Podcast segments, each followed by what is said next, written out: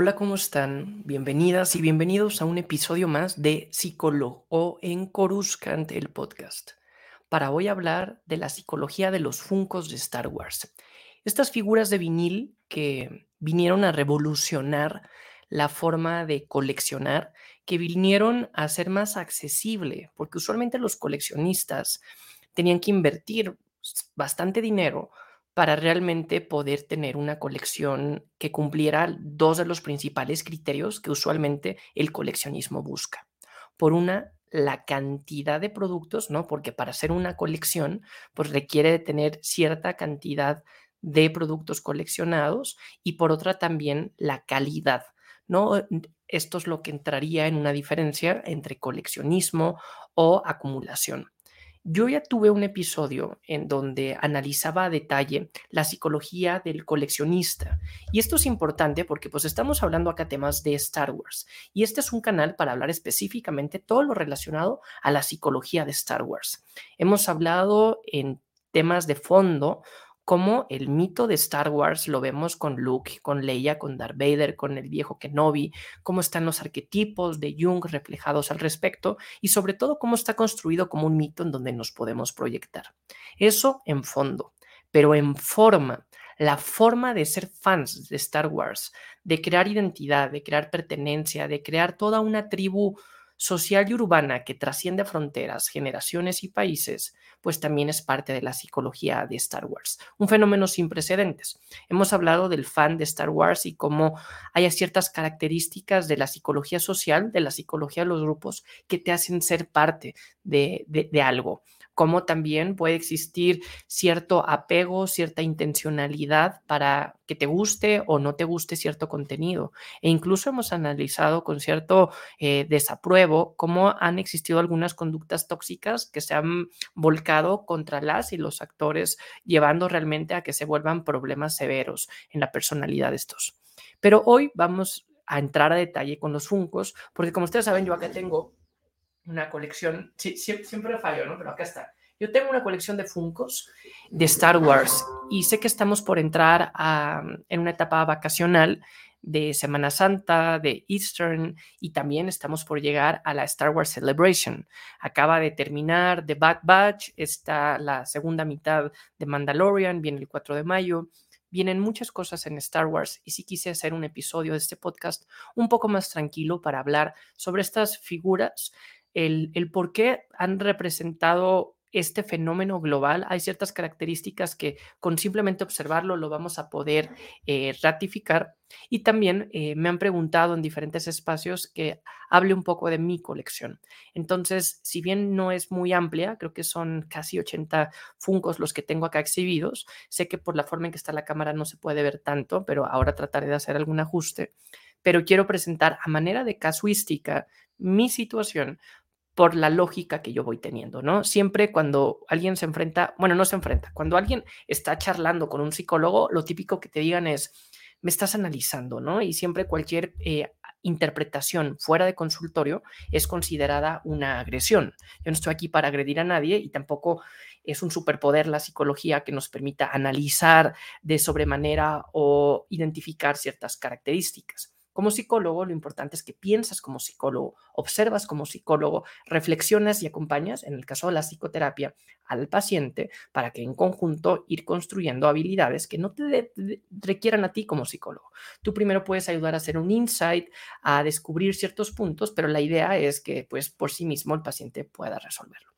A lo que voy con esto es que yo no estoy aquí para interpretar a nadie y hoy el invitado seré yo mismo, ¿no? En donde platicaré brevemente sobre mi colección y cómo cumplo con los criterios típicos que usualmente se llaman o se buscan para hablar de esta colección de los Funcos. Para entrar a detalle, los Funko Pops tienen ciertas características que los han vuelto tan mediático. Lo podemos ver en su nombre, pop, ¿no? Lo popular o sea, no trataron de disimular un poco de dónde viene esto, ¿no? Es aquí hablar de la cultura popular y poder encontrar tanta diversidad de productos tan accesibles y con un mismo rango, ¿no? Yo, por ejemplo, también he coleccionado aquí algunas novelas. Algunas son en español, algunas son en inglés.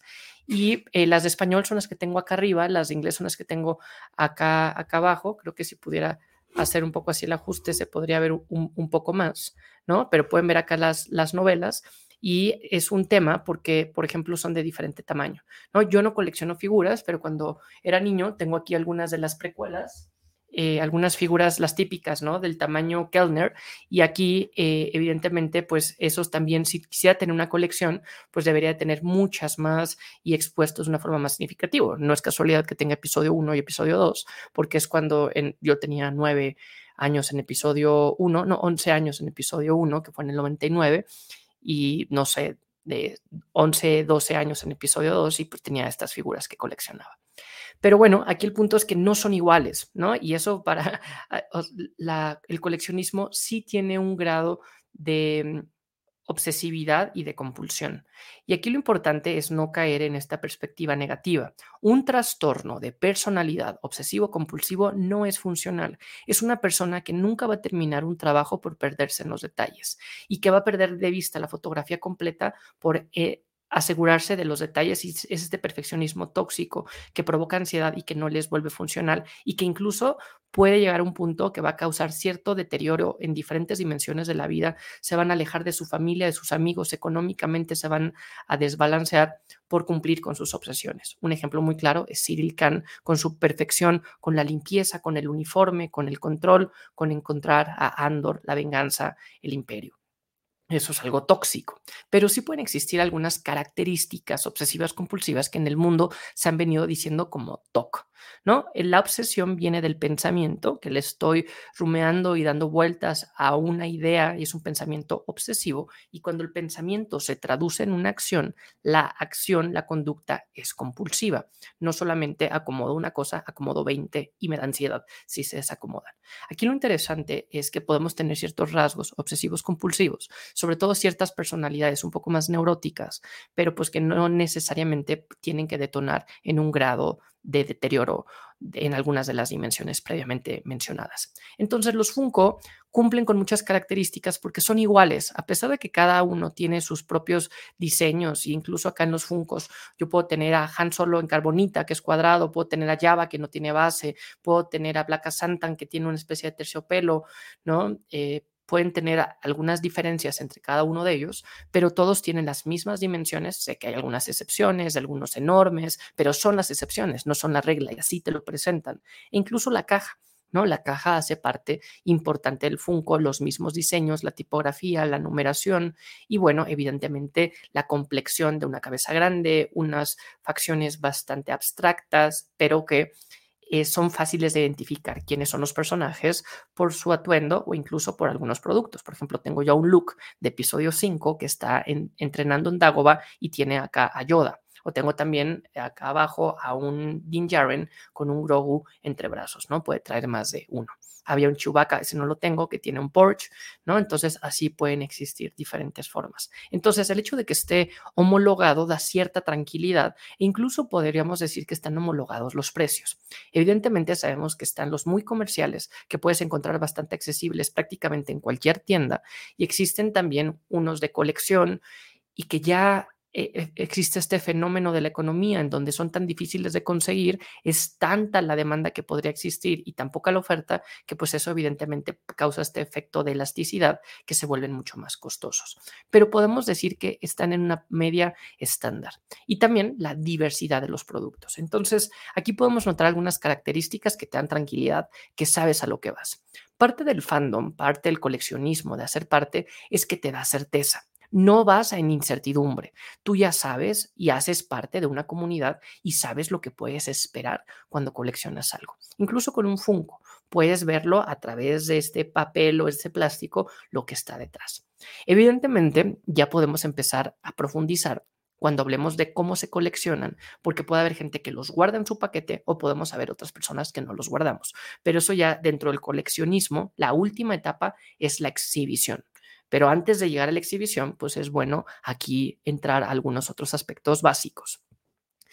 ¿Por qué provocan gusto los Funko? Porque son sencillos, porque tienen cierto grado de nostalgia, porque recuerdan estos a estas figuras eh, muy norteamericanizadas, también populares, que se vendían estas figuras cabezonas, que la cabeza se movía si lo tenías en tu coche, ¿no? A manera como estas eh, figuras hawaianas, algunas también chinas, como la del gato, que son muy emblemáticas. Y también te remontaban, ¿no? Subconscientemente a un juguete nostálgico en donde es más un tipo de apreciación más que una copia fiel de un Black Series o algo que realmente es una escala y que el grado de realismo es tal que pues realmente uno puede utilizar estas figuras en muchos contextos o en una fotografía que pueden hacer ver que se están realmente identificando ciertos patrones. Acá no, con estos Funko sabemos que se quita el riesgo de que no se parezcan. ¿A qué voy con esto? Yo les mencionaba en uno de los episodios que me gusta leer novelas de Star Wars porque me doy cuenta que puedo no estar tan atento a la política, a los detalles, a buscar algún error, ¿no? Obviamente ahorita ya hay tanto canon que ya uno dice, oye, esto conecta con Dooku de Clone Wars y con Tales of the Jedi y ya nos podemos poner un poco más exigentes, pero existe todo un departamento en Lucasfilm que crea las novelas para que de cierta forma tengan cierta congruencia, aunque después sabemos que Filoni, que todo lo hace perfecto en audiovisual, puede darse ciertas licencias narrativas para reinterpretar cierta parte de las novelas. Pero lo que voy es que uno puede ir seguro, ¿no? Uno puede analizar la psicología en una galaxia muy, muy lejana porque sabes que vas a bajar las defensas porque estamos hablando de una realidad que no existe, que pasó hace mucho tiempo y que pasó muy lejos. Lo mismo pasa con los funcos. Al estar tan caricaturizados, se pierde el elemento de que se parezca o no. Evidentemente, uno busca cierta remembranza y decir, claro, ¿no? ahorita estoy viendo, por ejemplo, acá en el fondo a Fasma, pues es prácticamente idéntica a Fasma, ¿no? Pero bueno, con los Stormtroopers, que podemos ver un casco como este y que pues es un poco más caricaturizado, pues sabemos que la forma en que se adaptan son adaptaciones o reinterpretaciones. Entonces, eso también te le quita este factor de ansiedad o esta duda de que algunos se parezcan o no se parezcan. Y bueno, finalmente, hablando específicamente de las formas, ¿no? Llaman la atención, te recuerdan al pasado, tienen esta parte nostálgica de juguetes de antaño, eh, un poco más caricaturizados con, con la cara, principalmente el primer Funko, Funko Boy creo que era el nombre.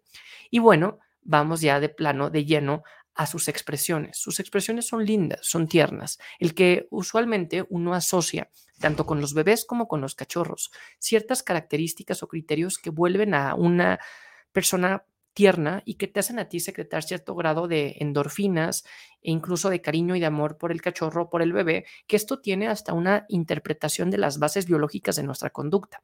Gracias a eso podemos tener mascotas a las que cuidamos y gracias a eso también podemos cuidar a los bebés, que son base eh, necesaria para que nuestra especie sobreviva y que requieren muchos cuidados de nosotros los primeros años. Entonces nosotros nos acostumbramos y evolucionamos para secretar endorfinas cuando les vemos porque tienen ojos grandes, porque tienen cara tierna. El gato con botas, Grogu, los cachorros, los bebés provocan esto.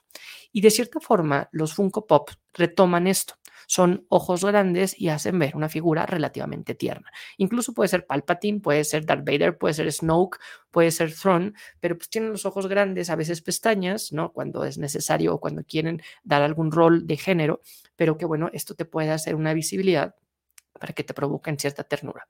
Hice también un análisis sobre Grogu, en donde interpretábamos por qué era este fenómeno Baby Yoda que provocaba tanta ternura. Y bueno, eh, evidentemente cuando se juntan estos dos objetivos, que son una marca importante de Funko Pop, como un universo, un canon, como el que existe en Star Wars, pues evidentemente hace que haya muy buena sinergia y que podamos tener un universo expandido en donde son casi más de 200 Funkos los que existen. Eso a grandes rasgos de por qué gustan los Funko, porque son accesibles en precio, porque los puedes encontrar, porque los puedes coleccionar y también los puedes exhibir. El coleccionismo, ya hablando específicamente de lo que algunas características conductuales o psicológicas propias del coleccionismo, primero es algo que la persona va a disfrutar hacer y que usualmente lo va a hacer por gusto propio.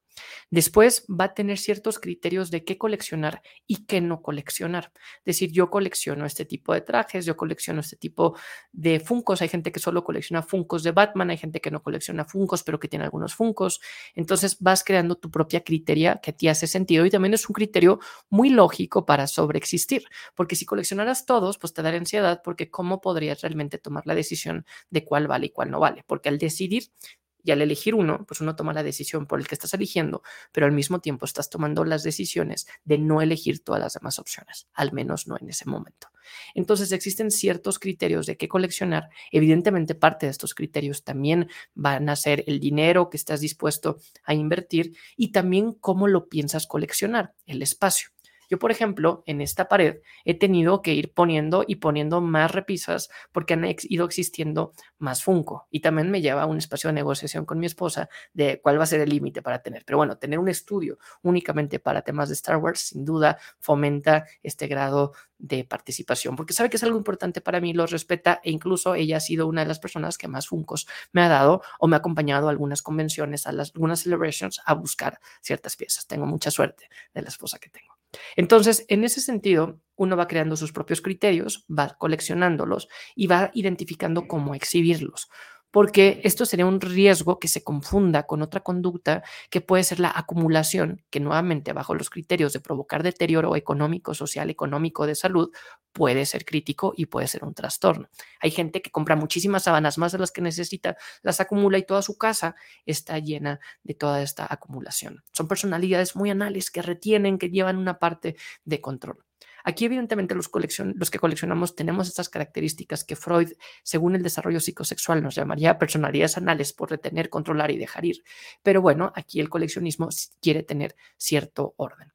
Yo, por ejemplo, ya hablando específicamente de mi colección, tengo algunos criterios. ¿Qué Funkos son los que voy a coleccionar? Primero, trato de no duplicar figuras al menos no en su misma línea temporal. Aquí pueden ver que tengo dos Obi-Wan. Estoy señalando a Obi-Wan de Clone Wars y acá abajo estoy señalando a Obi-Wan de episodio 4. Obi-Wan de episodio 4 fue de los primeros Funcos que tuve. Lo habré tenido hace, no sé, más de 10 años. Y el Obi-Wan de Clone Wars lo compré en la Celebration de Chicago en 2019. Sí tengo dos, eh, Kylo Ren, por ejemplo, el primero de episodio 7 y después el de episodio 9 con el casco pegado con líneas rojo. Sí tengo dos Finn, ¿no? Uno como Stormtrooper y otro también como infiltrado del, del Imperio, pero son pocos los personajes que tengo duplicados. Y también trato que sean personajes que hacen parte del canon. ¿No? Por ejemplo, tengo acá en otro espacio por donde tengo esta sección de Yoda, acá tengo una sección de Vader, acá tengo una sección solo de Yoda, y aquí tengo mis tres novelas eh, firmadas por los autores de la Alta República. Pero acá en donde tengo lo de Yoda, tengo un Funko de Navidad que me dieron una de mis sobrinas, que es un C-3PO navideño. Cuando es Navidad, sí lo saco, pero si no, lo expongo, lo exhibo, pero no lo exhibo en mi colección. Entonces, esos son los criterios.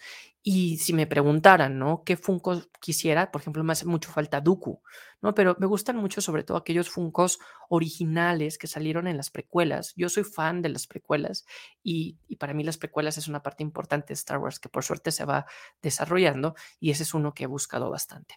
O Chopper o Seth Aurelius de eh, Rebels son dos que también, yo creo que esos son los tres que más buscaría ahora. También creo que algunos eh, clones como Rex, eh, Sebulba en episodio 1 son estos que estoy buscando y que también disfruto mucho el proceso de búsqueda.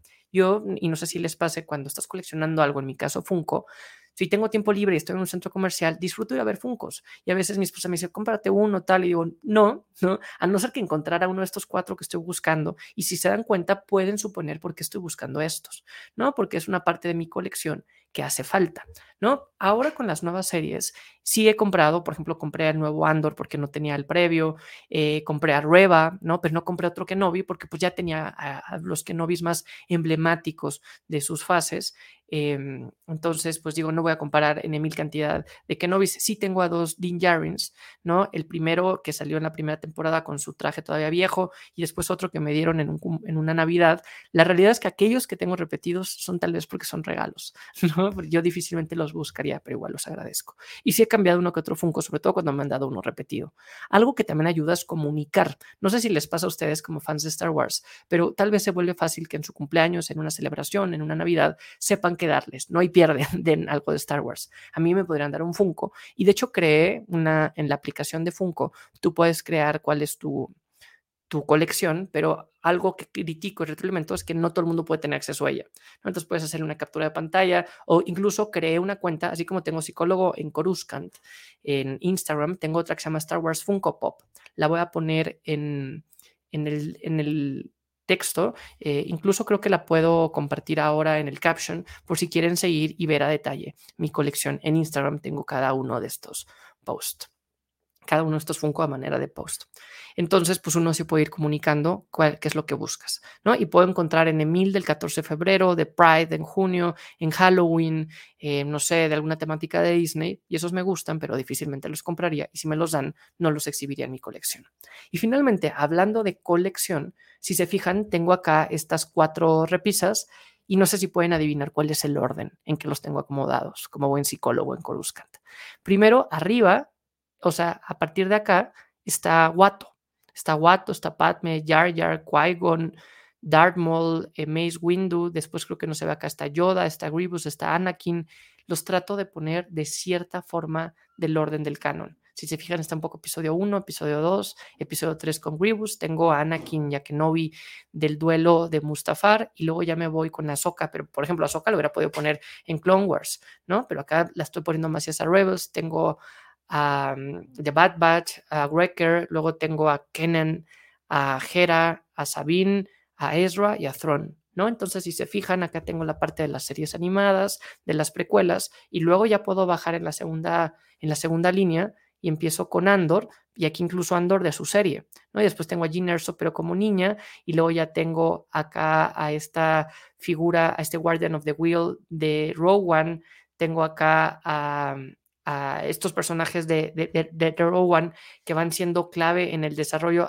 Creo que So Guerrera, que también lo, tengo acá, y tengo también a este, mm, ay, olvidé el nombre, ¿no? Pero a este científico que es el que está eh, desarrollando la estrella de la muerte, tengo después a Reva, tengo después a la novena hermana de Jedi Fallen Order. Yo no juego eh, videojuegos, pero pues así los voy un poco acomodando y después ya empiezo con Han Solo, ¿no? Y así voy avanzando hasta tener, eh, pues no sé, todos los personajes de la trilogía original.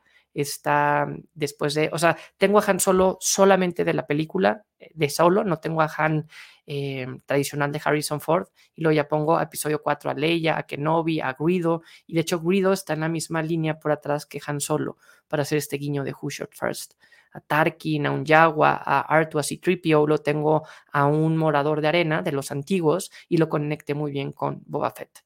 Y si nos bajamos, luego está Java, está Han Solo eh, congelado, después está Anakin, eh, Luke, perdón, eh, de estos dos, tanto Luke entrenando con Yoda en Dagobah como al lado este Han Solo en Carbonita, pues son edición especial del 40 aniversario que fue hace dos años, hace tres años del Imperio Contraataca, ¿no? Y pues no sé si vieron que ya salieron ahora algunos diseños para episodio 6.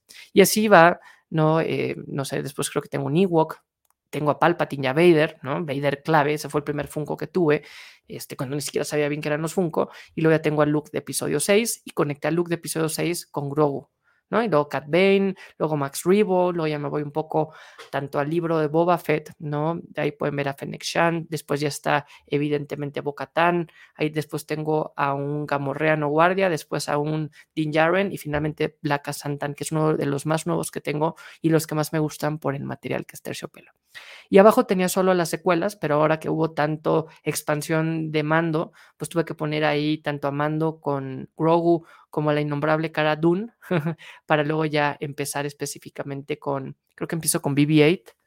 Sí, BB-8, Finn, Poe, Akbar, Akbar técnicamente debería ir arriba, ¿no? Pero pues voy haciendo esas licencias narrativas, decir, bueno, Akbar o su hijo también participó en la resistencia, Chubaca lo tengo acá abajo, Chubaca fue el segundo que tuve, Chubaca lo hubiera podido poner prácticamente en cada fila, ¿no? Desde el Chubaca que conocemos en episodio 3 en Kashyyyk, el Chubaca obviamente de la película de Solo y de la trilogía original, pero hasta por espacio yo voy tomando la decisión y voy jugando para decir, bueno, si se me está acumulando mucho de una fase, ¿a cuál puedo mover de una a otra? ¿no? Luego tengo a Luke viejo, tengo a Rey, a Kylo, a Snoke, a Finn de Guardia eh, de episodio 8 que se mete para combatir justo con Phasma.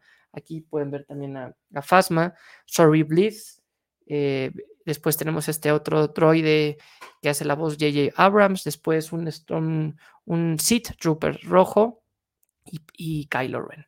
¿no? Entonces, así es como los voy exhibiendo. Evidentemente le pongo luz, puedo cambiar esa luz, ¿no? Usualmente uso esta azul cuando hablo de psicólogo en Coruscant, pero también podría, no sé, típico que ahora no voy a poder lograrlo, ¿no? Pero bueno, puedes ir haciendo algún otro tipo de enfoque. Hoy fue un capítulo muchísimo más leve de psicología para hablar de coleccionismo, presentar mi colección y pues contar esto, ¿no? Sé que vienen días de vacación, disfrútenlas, cuéntenme qué les pareció, eh, denme algún consejo si quisieran que cambiara algo de la colección, si quisieran que profundice o que invite a algún coleccionista o alguien que tenga otro tipo de fandom de Star Wars para seguirlo analizando y también estar muy atentos porque viene contenido bien relevante de la Star Wars Celebration. Este año por la distancia física, geográfica y unas cosas personales no podré estar por allá, pero será interesante ver qué podemos analizar al respecto, ¿no? Y también ver de qué forma me puedo sumar con otros creadores de contenido. Muy bien, pues muchas gracias por este episodio atípico para platicar un poco más relajado, sin meterme tanto a psicología, pero bueno, si se fijan, no dejé de, mencionar cómo me proyectaba, ¿no? Con algunas de estas figuras. Quedo atento a sus comentarios, gracias por suscribirse, por activar las notificaciones y por recomendar este canal y también por seguir Psicólogo en Coruscant en los diferentes espacios, principalmente en Instagram y en las plataformas de audio y en YouTube. Hasta aquí su amigo psicólogo en Coruscant en este podcast y recuerden, es mucho más fácil hablar de estos temas si los hablamos en una galaxia muy, muy lejana, desde ese cierto punto de vista, así los hablamos en primera persona. Hablamos muy pronto, hasta luego.